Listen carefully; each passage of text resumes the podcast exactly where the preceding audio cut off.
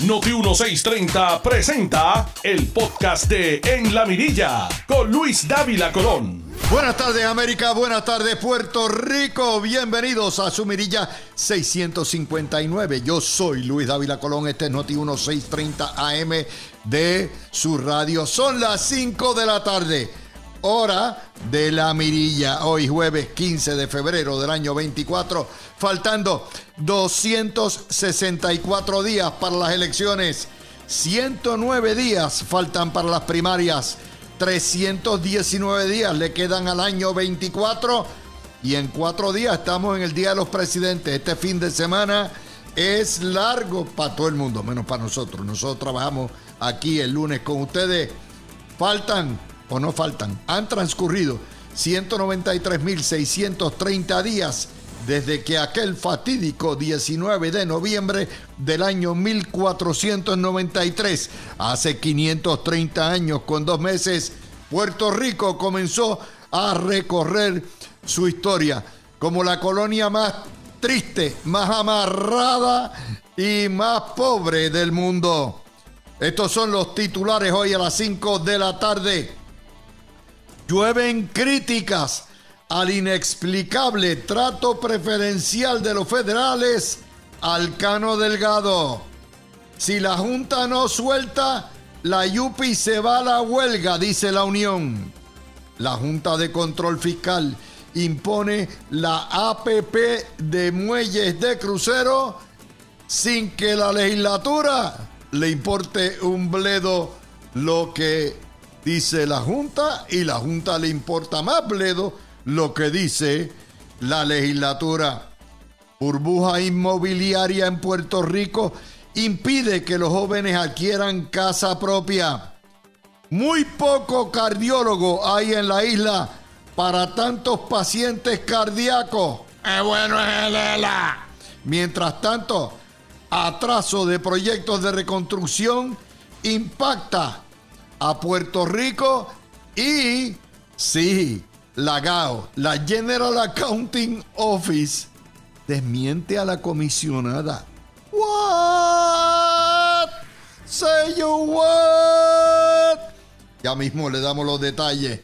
Y retraso de desembolsos de FEMA amenaza la mitad de los proyectos. El nuevo día recrimina al gobernador por no apoyar la descriminalización de las drogas. Y, oigan, consternación en el Congreso por el Star Wars de Putin.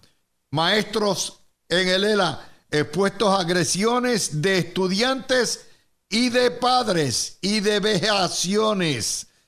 Hoy también vamos a analizar ¿Qué va a hacer La Palma con los tres impugnados precandidatos y surge divisiones en la pava sobre el voto adelantado de los viejos.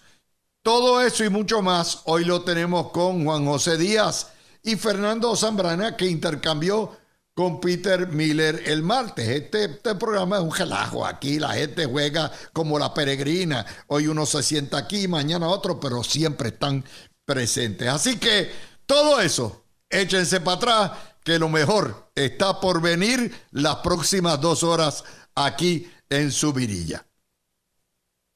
Buenas tardes.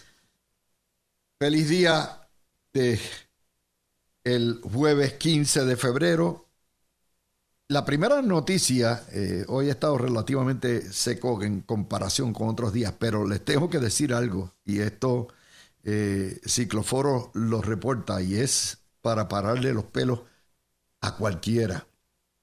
Las temperaturas en el Atlántico, en el cuerno de, África acá arriba, donde se forman las tormentas de Cabo Verde y todo eso, están un grado más caliente que lo usual para esta época. Estamos en febrero, estamos en invierno todavía.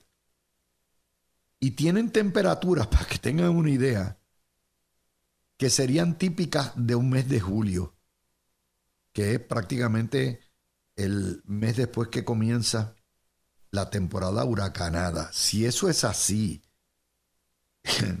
prepárense que vamos a ver alguna de esas bolas tan temprano como marzo o abril.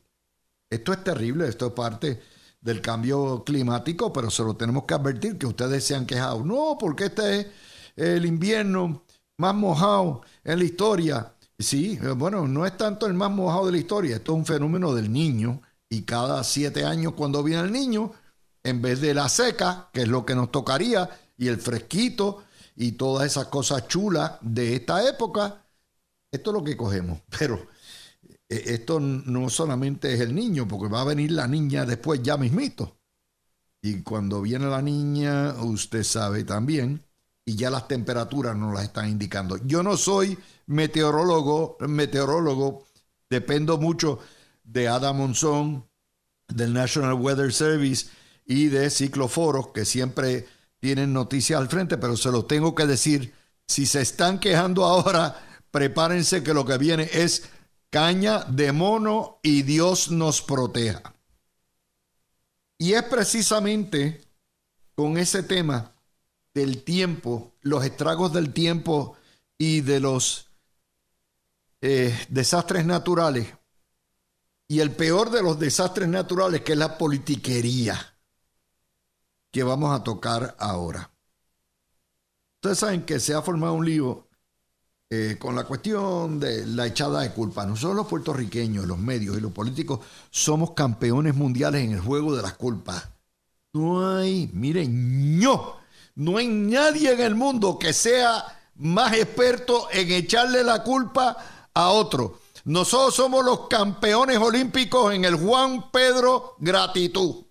En ese juego no hay quien nos gane. Entonces, en esa superficialidad con la que analizamos y cogemos la cosa, porque siempre buscarle y echarle la culpa a otro, y nosotros nunca asumimos responsabilidades y nunca en realidad eh, llegamos al fondo del barril y analizamos verdaderamente todos los multifactores que afectan nuestros problemas, porque siempre la echada de culpa a todo, está la cuestión de que enos aquí siete años después de los huracanes y casi cuatro años después, cinco años después de los terremotos, y entonces está la echada de culpa. Oh, la culpa es de Pierluisi. Oh, la culpa es de Cortés. Oh, la culpa es de esto. Y eso, la prensa son expertos en eso. Y la comisionada residente que acusó a el gobierno de Pierluisi por arrastrar los pies y Puerto Rico está chavado por esto. Yo me leí el informe de la General Accounting Office. Cosa que no han hecho yo estoy seguro, el 99% de los periodistas en Puerto Rico. Y que obviamente no leyó la comisionada. El informe dice todo lo contrario. El informe dice lo que hemos sabido y de las quejas continuas que ha hecho el gobierno de Puerto Rico bajo tres gobernadores distintos. Bajo Pedro Ricardo Joselló, Wanda Vázquez y Pedro Beluisi. Y que han hecho todos los alcaldes, tanto del PNP como del PPD. Todos. Y que han llevado a, la Casa Blanca misma. Y que la Casa Blanca misma hace seis semanas tuvo que pedir un informe y decirle a las agencias federales que echaran. Pero antes de jugar hay que leer. Y hay que leer correctamente lo que hay, porque si no, vamos a estar bien malitos. ¿Qué nos dice el informe? Recuerden, esto es un informe que comisa, interesante, el gobierno federal, el Congreso. Lo pidió el Congreso. ¿Por qué? Porque han estado con el juego de las culpas.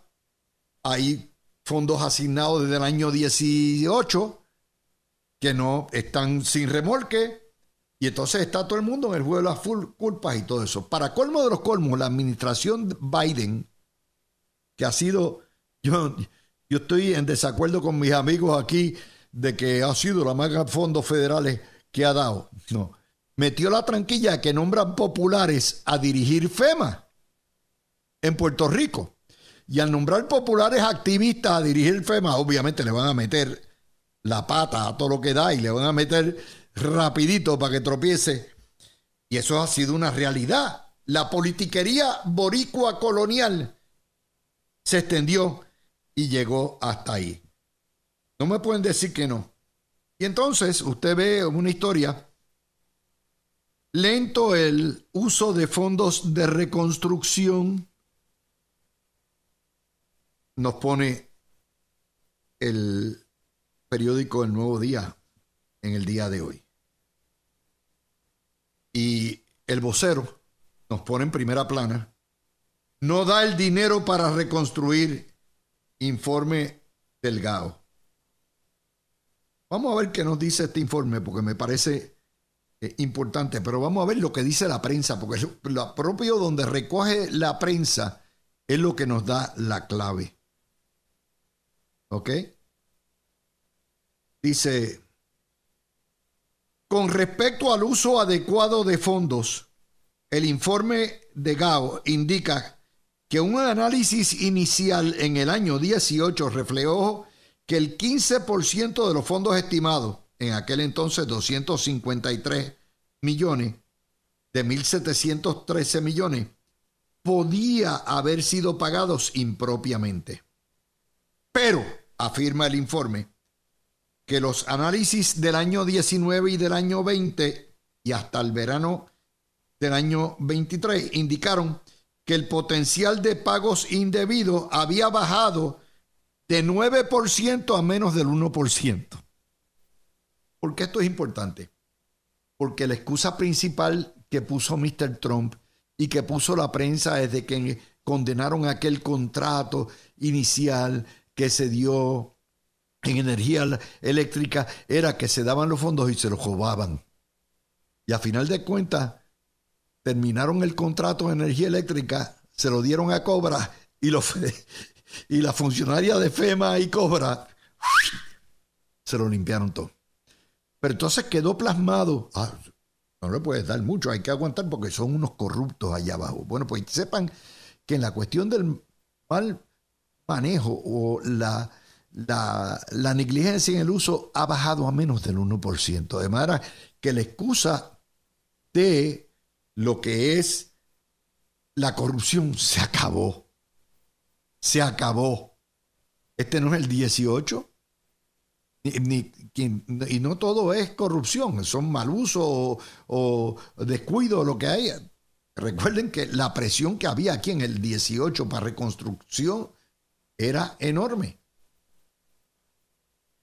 Los funcionarios de FEMA atribuyeron las reducciones en posibles pagos indebidos en el progreso de Puerto Rico a través de su oficina de recuperación en la gestión de fondos de subvención gastados por los subrectores. El informe de GAO fue remitido a los senadores Gary Peters, demócrata por Indiana, el presidente del Comité de Seguridad Interna con jurisdicción sobre FEMA, el líder de la minoría en esa comisión, el republicano Rand Paul de Kentucky, y su perdón, Charles Grassley y Ron Johnson. También fue enviado al comité de la Cámara a James Comer, a Jamie Raskin, Nidia Velázquez, Maxine Walters, Benny Thompson. Es decir, cuando le llevan a todo esto al Congreso, dicen, no, en Puerto Rico no hay problema de corrupción. Y el análisis de GAO, en respuesta al, requerimiento de información que pide la Cámara, nos dice, de los 23 mil millones asignados en fondos de asistencia pública de FEMA, otorgados hasta junio del 23, para mitigar huracanes y terremotos, Puerto Rico solamente se le había autorizado el uso de 1.800 millones, el 8%. En momentos en que quedaba una cantidad sustancial de trabajo permanente. Para el verano pasado, habían asignado por el Congreso fondos para 9.304 proyectos permanentes y nuevamente, de esos fondos, FEMA se sentó en ellos. Vamos a explicarles cómo opera esto. Esto opera de la siguiente manera. Ante el embate de un huracán, un desastre natural, el Congreso asigna, saca del presupuesto y dijo, estos chavos van para tal de eso. Y para este propósito. Pero los pone en un pote federal donde quien determina abrir la llave y quien determina autorizar el uso de los fondos y pasar el financiamiento es FEMA. FEMA es quien tiene la llave de la llave. No es nadie más. Y entonces los gobiernos municipales y los gobiernos estatales y las ONG radican sus peticiones de proyectos. Las ONG lo pueden hacer, lo hacen a través de distintas agencias y lo pueden hacer directamente. Y entonces, FEMA es quien abre la llave de paso. Eso es como, déjenme ponerlo para que ustedes lo entiendan en su casa. En su casa, acueducto y alcantarillado tiene la troncal que le llaman de agua, que pasa por la calle y tiene agua para todo el mundo. Y hay una llave de paso para su casa. Si esa llave de paso no la abran, no la abren, o acueducto viene como hace y la sella, el agua no llega a su casa. Puede haber todo el agua que hay corriendo por el tubo a todo lo que da en la calle, pero si no abren esa llave, usted no va a tener agua en su casa porque no pago o lo que fuera. Pues eso es exactamente quien tiene el dueño, el celador es FEMA. Y lo que nos está diciendo este informe es, número uno, aquí no hay corrupción, aquí no hay excusa y en realidad la responsabilidad recae sobre las agencias públicas. Pero miren la, la historia hoy más importante. Y esto nos da Noticel, este ángulo de Noticel eh, yo siempre he dicho, hay dos cosas, uno critica aquí los medios, pero hay cosas buenas que hacen los medios. Eh, aparte de Noti1, en el campo digital, quien baja las noticias más rápido es Metro. Y en el campo digital, quien profundiza mejor en términos de la noticia es Noticel. No son los periódicos. Es así. Y hay que darle a Yola y Denise hacen muy buen trabajo. Denise y Oscar. Bueno, pues esto nos da noticias. Según Gao, educación y energía son las dos áreas que menos fondos de reparación se han podido usar. Nos dice, falta de mano de obra, o sea, nadie quiere vivir en la colonia ni trabajar en la colonia, se nos van. Y número dos, aumento de los costos debido a que la inflación, primero el costo de la vida ya en la colonia es el doble que en Estados Unidos. Pero aparte de eso, la inflación, en la medida que pasa el tiempo y no se utilicen los fondos, va subiendo los costos de los materiales y la burocracia. Tres, pero falta ahí el más importante, que no nos los dice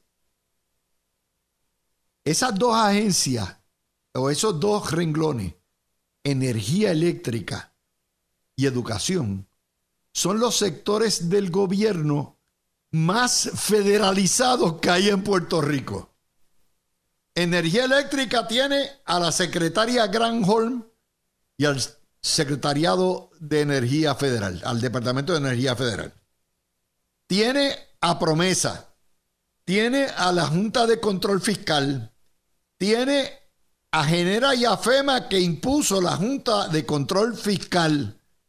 Tiene cinco capas, cinco capas federales que allí nadie se tira un viento si no le pregunta a esas cinco capas. Y educación es igual. El gobierno, la agencia, el departamento de gobierno más intervenido federalmente es el Departamento de Educación. Primero porque es el departamento que más dinero recibe. Y segundo, porque allá está la Junta de Control Fiscal. Está la empresa esa de abogados contabilidad que tiene que autorizar las cosas y los contratos para que la Junta de Control Fiscal lo tire. Está el Departamento de Educación Federal. Ah, pero la culpa la tiene. La culpa la tiene Raíces, que llegó ayer. Y si las escuelas están en mal estado, la culpa es de Raíces, que llegó ayer. ¿Vieron? No es de FEMA. No, no, no, no, no. No es de FEMA.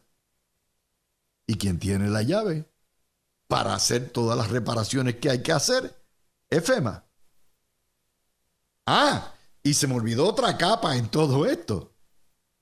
Aquí cualquier desembolso es objeto de crítica y de análisis y de, achaque de culpa por parte de quién? El periodismo puertorriqueño.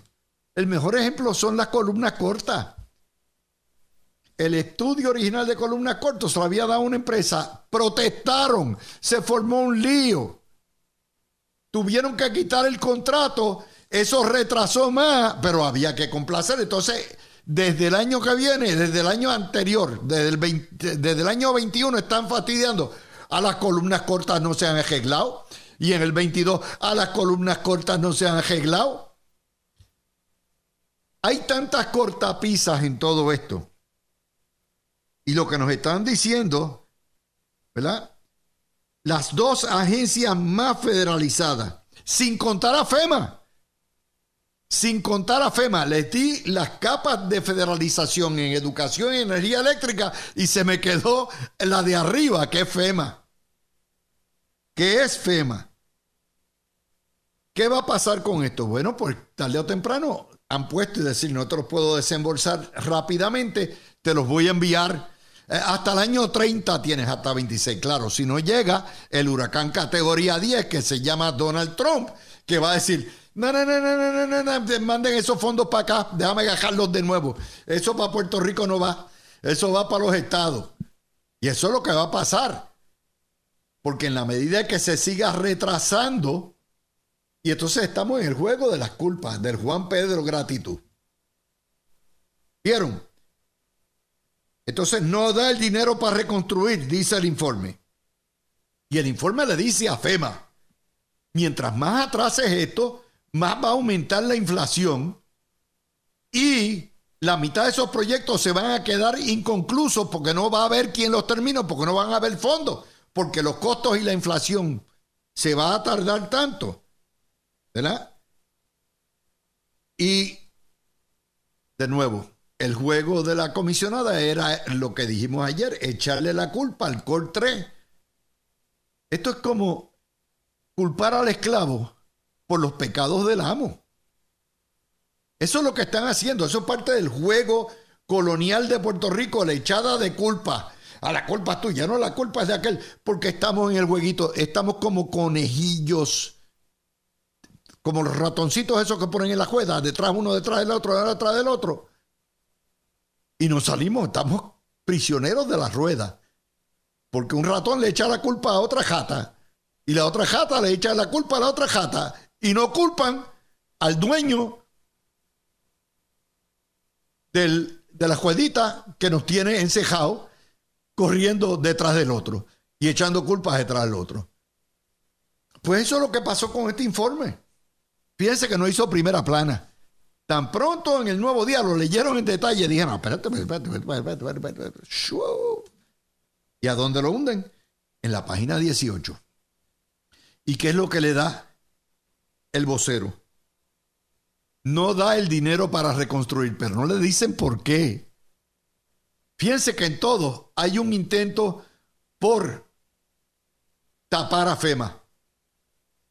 Porque el juego de las culpas, el juego de Juan Pedro Gratitud, es culpar al gobierno. Pero si el informe dice todo lo contrario, entonces hay que proteger al responsable. ¿Vieron? Por eso Puerto Rico está atrapado en, un laberinto de espejos sin salida, que es una cosa increíble. Y ese es el jueguillo. Tenía que tomarme el tiempo para explicarles esto, para que ustedes entiendan. Donde manda capitán no manda marinero. Esa es la situación. Esa es la que hay. Y dejen el juego este de las culpitas y de las culpillas y todo eso, porque a final de cuentas, mire lo que pasó en Puerto, en los muelles de crucero. ¿Se acuerdan hace dos semanas estábamos bregando con que la legislatura se negó a aprobar la cuestión para darle al, puerto a San Juan Cruz Sports, ¿verdad? ¿Se acuerdan? La Junta se la pasó por la piedra. La Junta se olvidó. Se pasó por la piedra la autonomía fiscal y la autonomía de Lela. Y terminó imponiendo la privatización de los proyectos de crucero y autorizando la emisión de bonos a FICA por 187 millones. Regresamos. Tú escuchas el podcast de En la Mirilla con Luis Dávila Colón por Noti 1630. De regreso con ustedes aquí en La Mirilla, la segunda parte de este programa. Y comenzamos con nuestro panel con Juan José Díaz y con Fernando Zambrana. Y vamos a comenzar con dos temas que están relacionados a donde manda capitán, no manda marinero. Y nuevamente, qué bueno es el ELA. Nos dice Metro que el centro cardiovascular busca atender la falta de especialistas en cardiología. Puerto Rico, prácticamente uno de cada cinco muertes es por condiciones del corazón. Sin embargo, no tenemos suficientes cardiólogos. Y una sexta parte o una quinta parte de, las muertes ocurren por condiciones cardiovasculares. De nuevo, esto lo, ha sido una fija en todas las noticias del día, eh, todos los días, los especialistas y los médicos huyendo de Puerto Rico y nuestros viejos, que son los más que padecen del corazón, sin especialistas ni atención médica. Y entonces el cardiovascular tiene que ir a buscar subespecialidades y buscar eh, entrenamiento de alguna manera para reclutar y retener médicos. Segunda nota, Noticel. El representante José Aponte, que se ha dedicado su carrera eh, a resaltar los problemas del coloniaje, vergonzoso que Lela recibe menos fondos federales por paciente Medicare Advantage que Isla Virgen. Pero ahí no está. Esto había salido en los informes la semana pasada, analizamos eso. El promedio por paciente de Medicare Advantage que se le paga a los ciudadanos en, estados, en los estados es 1.100 dólares al mes. 1.100 dólares al mes. El promedio que se le paga a los pacientes de Medicare Advantage en Islas Vírgenes es 844 dólares al mes. Y en Puerto Rico, el ELA, 644. Ese dinero en un país pobre y quebrado es el que falta para pagarle adecuadamente a hospitales, a médicos, a enfermeras, a proveedores, a laboratorios, para que se queden en Puerto Rico y no se vayan a la quiebra. Es decir, el discrimen en 50% prácticamente en los fondos federales de Medicare Medicaid en un país envejeciente que depende de eso, nos mata. Segunda, por eso se nos van los cardiólogos. Las dos historias están hilvanadas, completamente hilvanadas. Tercera historia, otro costo del coloniaje. La portada de Metro. Casi imposible para los jóvenes adquirir viviendas en el mercado actual de Puerto Rico. Obviamente vivimos en una burbuja. Yo se los puedo decir porque yo me dedico a esto. Yo trabajé por muchos años en la industria de construcción y de asesoría y todo eso. Y todos los días, cada fin de semana que puedo, voy y, busco proyectos y los miro. Yo les garantizo a ustedes que en Florida Central se consiguen casas tremendas de 3, 4 habitaciones por 300 y 400 mil dólares. Y en Puerto Rico algo similar, pero no de la calidad, le costaría a usted 700 mil billetes. Porque en Puerto Rico se construye de 700 mil para arriba y el valor de las casas usadas, un carrancho, están pidiendo un cuarto millón de pesos. Y los jóvenes no tienen dónde, dónde comprar casa. Y esto, como le digo, hoy yo he visto en los últimos años en nuestros propios paneles jóvenes talentosos como lo son Fernando Zambrana o lo puede ser Ferdinand Casio, pasar las de Caín para tratar de adquirir una casa decente, no una mansión, en el mercado inmobiliario en Puerto Rico donde está una burbuja.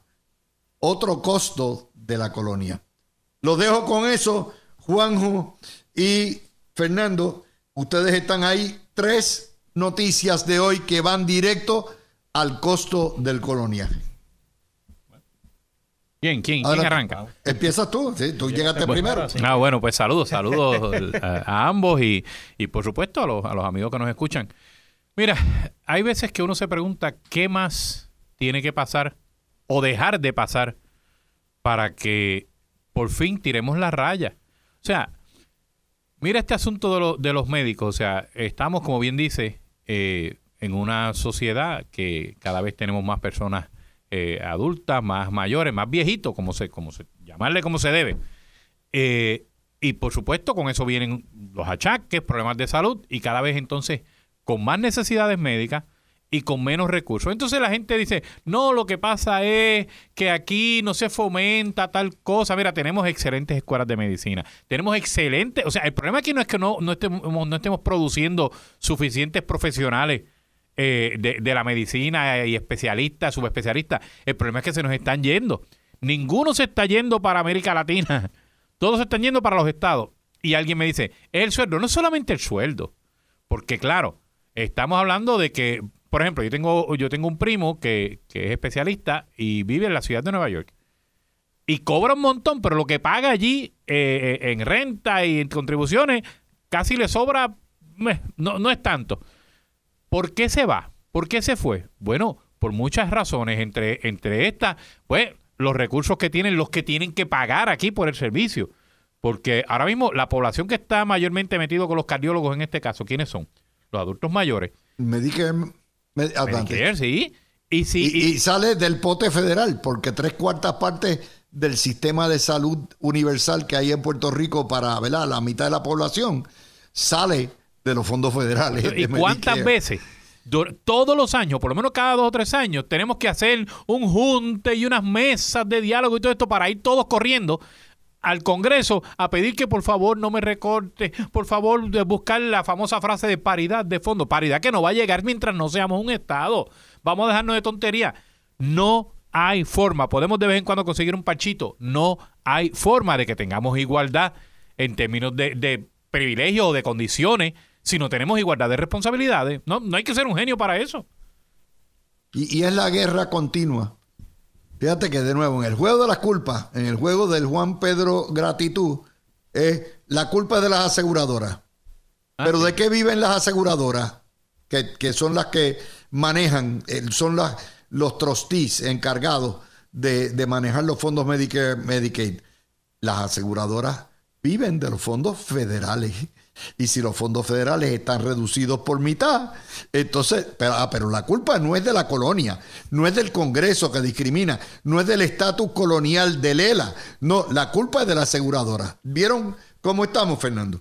Claro que sí, Luis, un saludito. Aquí sustituyendo a Peter el eh, jueves. Hace un tiempito no compartía No, pero usted sustituyó. Ustedes nunca se sustituyen. Esto es piezas intercambiables todo el tiempo. Claro, claro, claro. Este, sí, no estuvo el martes. Eh, Mira, yo me quiero enfocar en la noticia del mercado de inmobiliario. Eh, una cosa que me llamó la atención, y de hecho, me la esperaba encontrarla en el contenido de la nota, era la referencia automática a ah, es que la gente que viene de afuera está de alguna forma deformando el mercado. Exactamente. es parte de, la inyección de embuste que nos mete la historia. Y, hasta cierto punto, pues, algo de xenofobia por ahí, este, impulsado por personas que tienen unas agendas eh, político-partidistas o, de, de corte nacionalista este que yo creo pues que no abonan nada a la conversación. Yo veo que el problema de disponibilidad del inmobiliario tiene que ver más con nuestra geografía versus este con la situación del coloniaje, aunque sí lo que tú dices de que el coloniaje tiene un impacto en los precios que tenemos en la burbuja que es Puerto Rico, pues sí, eso es cierto. Eh, nosotros, pues por nuestra condición geográfica, no podemos decir, ah, bueno, pues yo voy a guiar 15 millas al norte de San Juan para entonces mudarme tal vez a un estado donde los precios estén más baratos. O sea, ahí tenemos una limitación. Lo que la nota no te dice es que este problema de disponibilidad de inmobiliario es un problema a nivel de todos los Estados Unidos, que empezó después de que eh, empezamos a salir de la pandemia del COVID. ¿Por qué? Porque por la baja que hubo en consumo, había lo que en inglés le dicen pent-up demand, o sea, había una demanda ahí en reserva que de repente explotó y la gente empezó a consumir, la gente empezó a gastar el dinero que ahorraron durante el COVID, se empezaron a comprar casas, propiedades, y entonces, ¿qué pasa? la cantidad de propiedades disponibles en el mercado bajó, a eso le sumamos otro problema que tenemos en Puerto Rico, que ese sí tiene que ver con la colonia, y es la falta de proyectos nuevos este, para desarrollar urbanizaciones o condominios. ¿Por qué? Porque los costos están bien altos. Los, costos de, los costos de construcción, que tiene que ver en parte con la inflación, que es algo que afecta a todo el mundo. Eh, déjame hablar contigo y eh, digo, establecer el diálogo entre los tres, ¿verdad? Pero mira, mira lo que... Y te voy a poner de ejemplo a, a ti, a Feldi y a este servidor.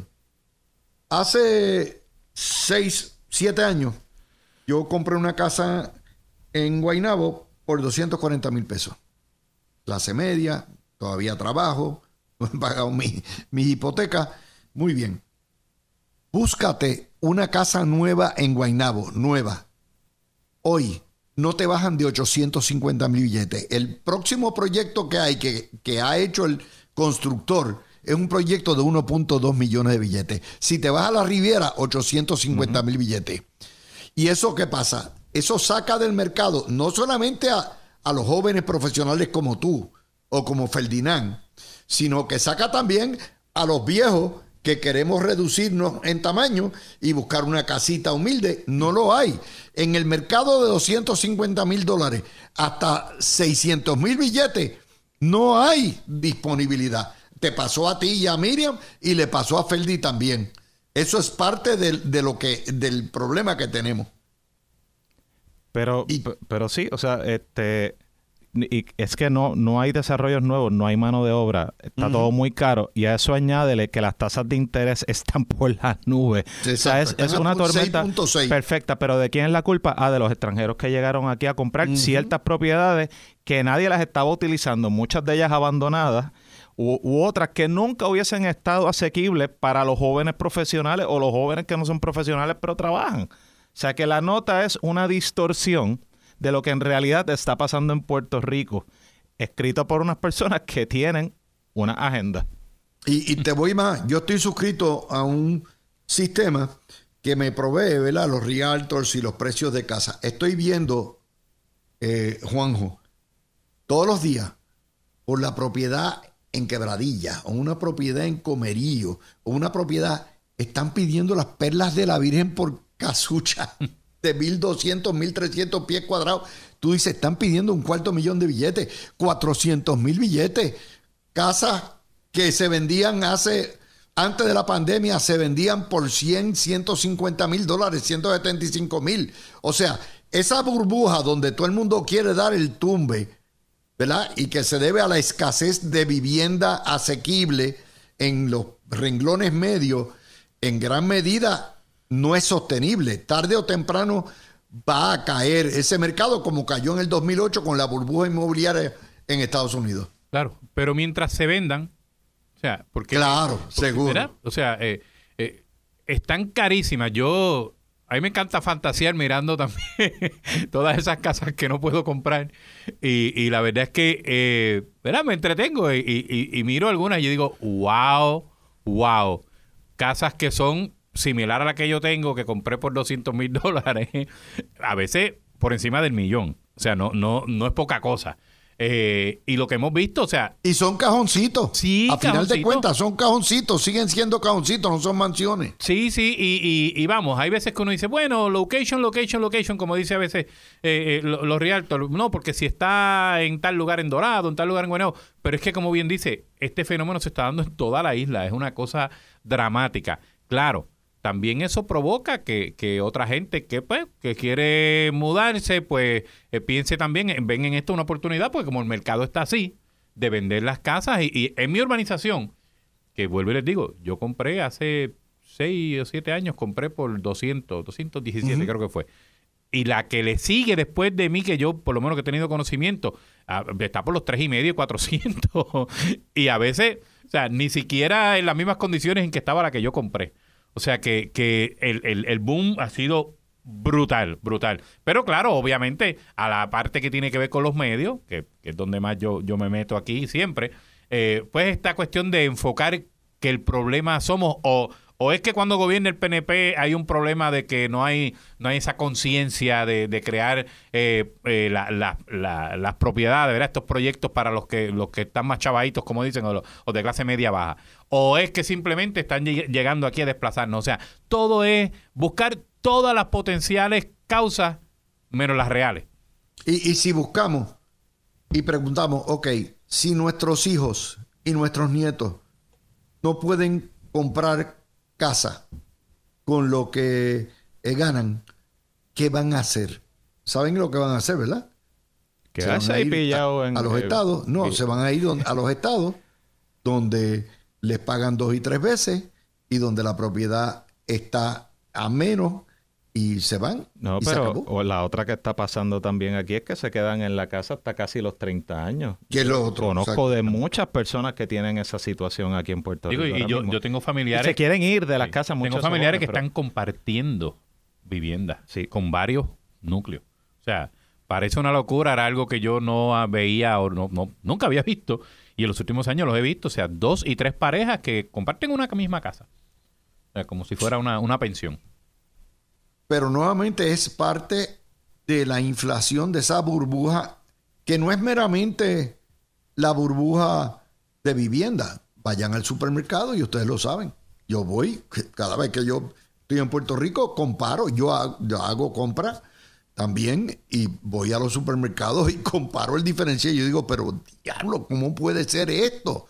Eh, En Puerto Rico hay una burbuja en todos los niveles. Entonces el problema es que la paga es una tercera parte de Estados Unidos. Tú dices, espérate, si el costo es una tercera o una cuarta parte más y la paga es una tercera parte más, olvídate, no hay, no hay quien puede. Entonces nos preguntamos, pero nadie está analizando la causa de por qué el costo de la vida está. Ah, nos dicen, no, no, es que son los americanos están comprándolo todo. E- e- Esa es la, la, la que hay, Fernán. Sí, este, y, y te digo más, mira, en parte la paga en Puerto Rico no es competitiva en comparación con muchos otros estados. Te lo digo yo como dueño de negocio, hands down. Yo empleo a tres personas y tengo un socio. Y es, o sea, es difícil ofrecer un salario tipo, pues lo que se ganaría un abogado de primero o segundo año en un Nueva York o algo así, porque los costos operacionales son tan altos y hay tantos impuestos que tú tienes que pagar cuando tienes un empleado que eh, y ya esto esto va más allá de la cuestión del estatus tiene que ver también con lo que tú pues a cada rato te refieres como el gobierno socialista de Puerto Rico y todas esas leyes que eh, ese ese entramado de, de protecciones laborales le dicen eh, otras otras veces pues, puede ser obstrucción para hacer negocio depende a quién le pregunte pero eso también encarece todo la luz de las más caras ¿Por qué? Por varias décadas de mal manejo y ahora tenemos que este, coger con los platos rotos. Eh, el agua no es tan cara todavía, gracias a Dios. Este, los alquileres están carísimos para tener una oficina. Tener un empleado es carísimo por todos los impuestos que hay que pagar. Los, este, los recursos que tú necesitas en la oficina son caros. O sea, Obviamente eso afecta. Y pues lamentablemente es como una vorágine, o sea, es un círculo en espiral que va hacia abajo. Y en algún momento vamos a tener que tocar fondo. Este, pero, pero sí, o sea, yo creo que eh, los medios no están fomentando una discusión seria de todo lo que está pasando en Puerto Rico y se están enfocando en lo que no es. Fíjate la cuestión. No hay cardiólogos, no hay especialistas, se nos van los médicos. Ah, ¿qué es lo que dice la prensa? La culpa es del gobierno porque no ha socializado. Hay que sacar las aseguradoras y tenemos que hacer un, seguro de salud universal. Esa es la solución. Tú lo sabes, Juanjo, ¿qué es lo que va a pasar el día que se nacionalice aquí la salud? ¿Ah? ¿Cuántos médicos vamos a tener? ¿Cuántos hospitales? Esa es la razón. Sí, o sea, los que los que llevan toda una vida diciendo que el gobierno todo lo hace mal son los que siempre están pidiendo que el gobierno sea el que asuma, todo. el control. Y verá, la, la, la, constante contradicción para, para politiquear.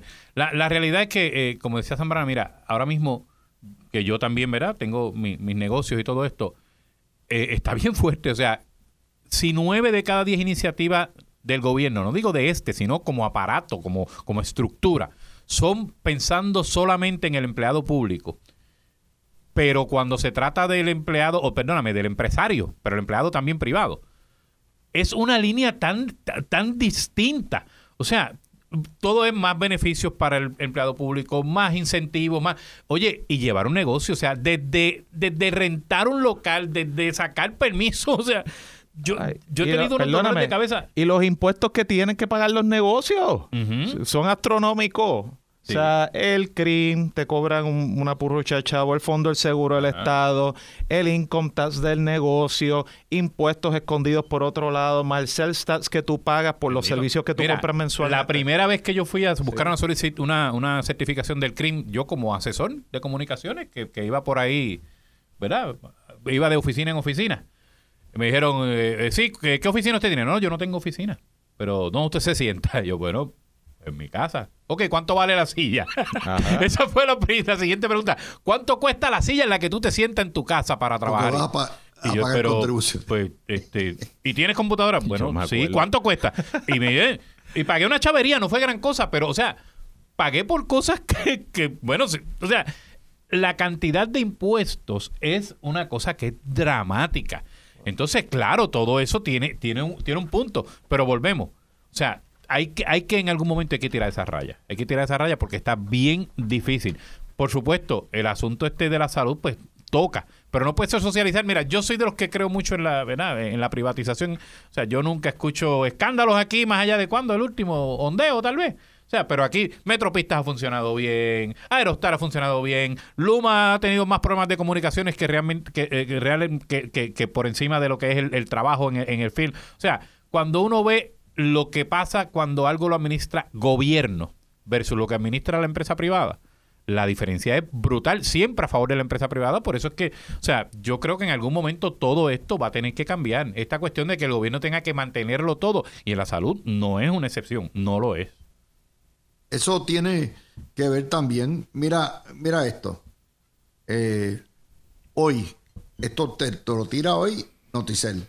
La GEND, que es la Unión de los Trabajadores No Docentes de la IUPI, vuelve a decir la semana que viene, si la Junta no nos aprueba el bonito de 3 mil billetes, vamos para la huelga de nuevo. En Puerto Rico trabajamos para el empleado público y no lo entendemos porque no, la prensa no los vende. No, son, son servicios. Son servicios. Eh, esto es todo para el servicio público, trabaja para ti. Y, en el sector privado no hay nadie que nos defenda, le, defienda. Era lo que ayer le decíamos. El día que en Puerto Rico llegue un Milei o un Bukele, barre las elecciones porque no hay nadie defendiendo al ciudadano de pie Aquí todo es para el empleado público. Es la realidad, que le pagan una porquería, sí, pero un gobierno socializado que tiene el doble de empleados públicos de los que necesita, estamos. Y la prensa es la primera que genera ese tipo de cosas. Pues, ah, vas para Yupi. Ah, no. Eso es pública, hay que dar los bonos y huelga todos los, todos los semestres. Ahí lo tiene. Y mira, eh, y la Junta de Supervisión Fiscal desde hace varios años no mira con buenos ojos alterar el plan que ya tiene tirado y establecido para la Universidad de Puerto Rico. Eh, yo entiendo que la gente está tratando de hacer lo mismo que hicieron las uniones de ASEM hace como mes y medio atrás, de que si no se llegaban a unos acuerdos sobre el plan de clasificación que se estaba incorporando allí, que algunos eh, eh, que a través de ese proceso podía haber unos aumentos en salario, eh, pues se iban a ir a la línea de piquete y se llegó a un acuerdo. Yo entiendo que ellos, pues siguiendo ese ejemplo, están jamaqueando el palo en la Universidad de Puerto Rico, pero una cosa es ASEM, otra cosa es la Universidad de Puerto Rico. Y ya, o sea, los funcionarios de la Universidad de Puerto Rico de por sí no es que reciben los mejores salarios, pero reciben bastantes beneficios. Y la, y encima de eso, la Junta de Supervisión Fiscal lo que entiende es que la universidad despilfarra el dinero.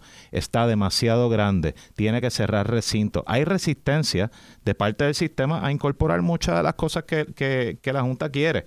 Y yo no veo que la Junta de Supervisión Fiscal vaya a cambiar su postura y presumo que se van a tener que ir a la huelga y no va a haber ninguna diferencia. ¿Y quién paga? Eh, pues Nuestros tú y yo. hijos. Ah. Nuestros hijos. Que a final de cuentas tú estás pagando doble. Porque a, par- a partir, o sea, además de pagar con tus contribuciones la Universidad de Puerto Rico, cada vez que les da la gana de irse a la huelga, estudiantes de uniones, tus hijos pagan. o sea, estás pagando porque tus hijos no estudien gran parte del tiempo. Bueno, pues Y después ahí cogemos, está. cuando se acaba la huelga, le pagamos a todos los que estuvieron De en hecho, huelga sin trabajar. ¿Tú sabes? ¿Verdad? Por Una- aquello- esta mañana salió una historia. La Junta de Supervisión deniega pedido de la UPI para usar 60 millones de dólares. Se fue. Bueno, pues tendremos una huelga. Yo por mí que la cierren. Por mi madre, por mí que la cierren. Yo no siento que esa universidad sea la que yo aporto. Y yo pago contribuciones en Puerto Rico. Porque genero ingresos en Puerto Rico. Yo, no- yo me eh, gradué de la UPI. Yo no siento para nada que la UPI sea parte de mi patrimonio. No lo es. Es de los empleados públicos, es de, los radicales, es de la izquierda, es de la unión. Mía, como ciudadano, no es. Yo soy el pagano, como ustedes son los paganos. Tú escuchaste el podcast de En la Mirilla con Luis Dávila Colón en Noti 1630.